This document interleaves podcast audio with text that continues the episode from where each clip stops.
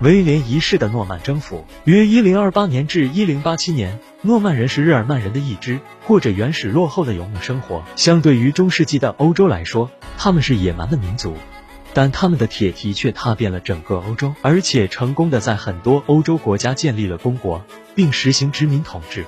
十一世纪，诺曼人在征服者威廉一世的带领下，对英格兰进行了征服，掀起了诺曼狂潮。诺曼人的壮大，诺曼底公爵。英格兰第一位诺曼人国王被称为征服者威廉，但就是因为他的征服，改变了英国历史的进程。诺曼人意思是指北方的人，主要包括丹麦人、挪威人和瑞典人，他们是日耳曼人的后裔，一直以来过着游牧生活，生产力水平相当低下。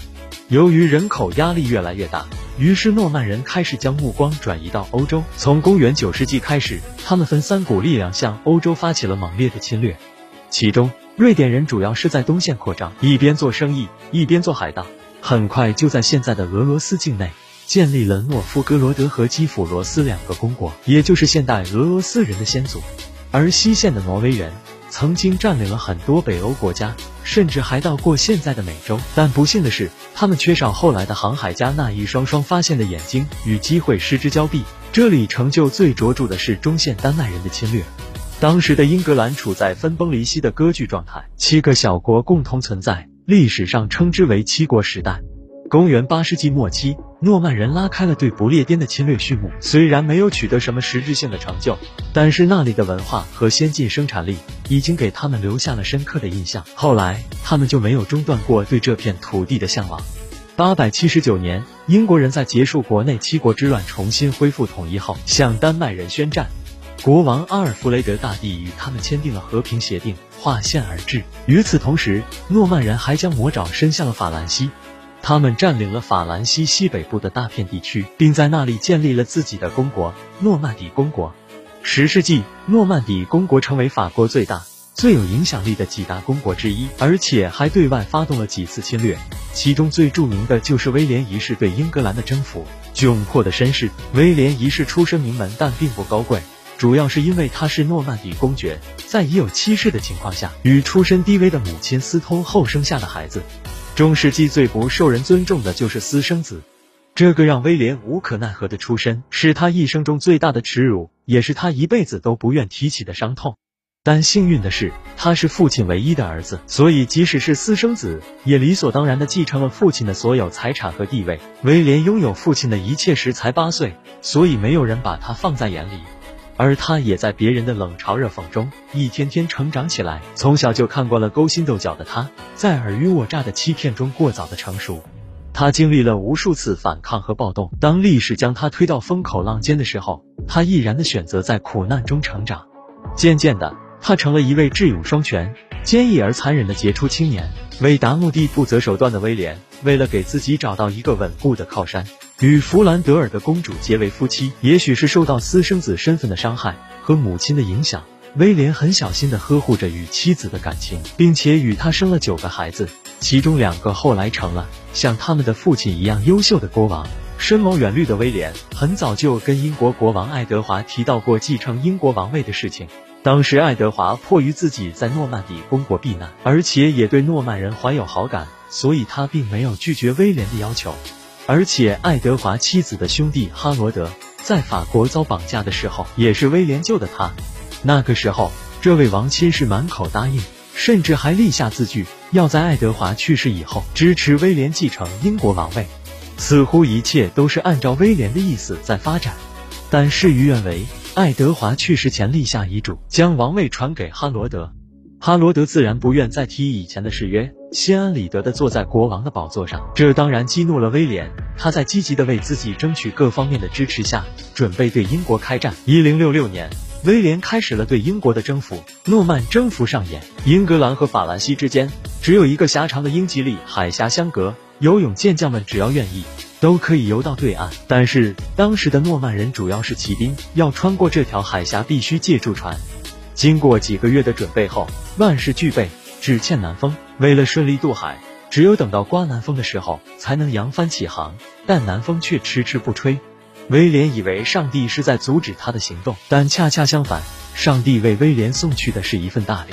哈罗德即位以后，他的兄弟联合了挪威人的势力，起兵反抗，欲与其争夺王位。被逼无奈的国王，只有率领部队平定叛乱。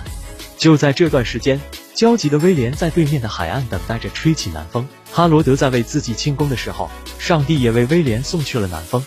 得知威廉要登陆的消息时，哈罗德一刻也坐不住了，带领残兵胜将六千余人，日夜行军，并一路召集军队。威廉挥着教皇赐予的圣旗，以上帝的名义，在基本上没有遇到一兵一卒的情况下，顺利的登上了英格兰的大陆。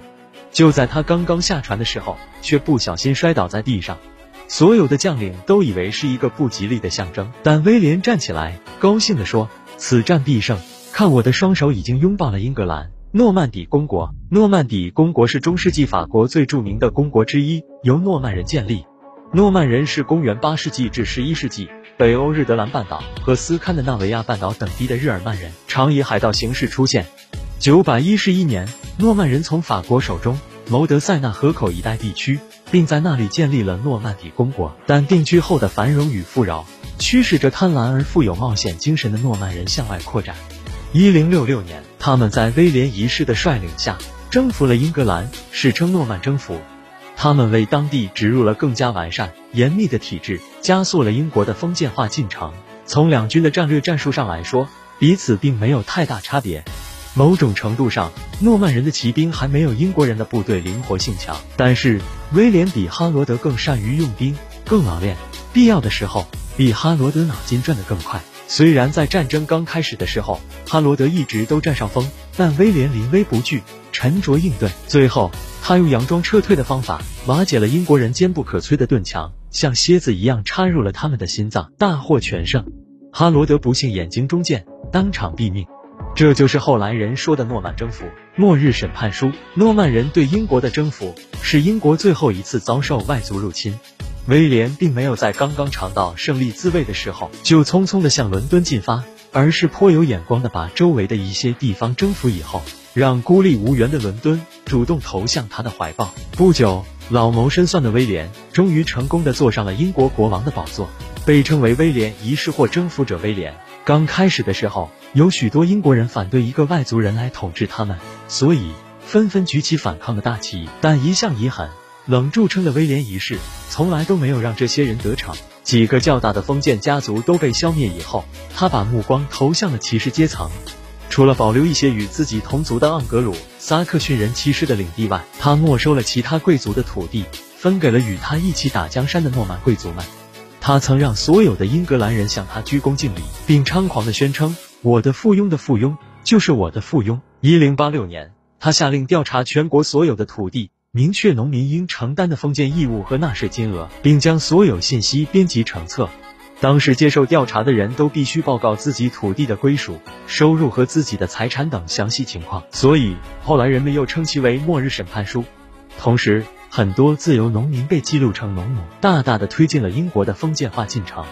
同时，这也为历史学家们提供了丰富的资料，具有相当高的价值。威廉去世后，他的儿子威廉二世和亨利一世接过父亲的旗帜，继续为英国的封建主义发展做出积极的努力。在中世纪这个黑暗的年代中，发展最快的也就是十一世纪至十二世纪。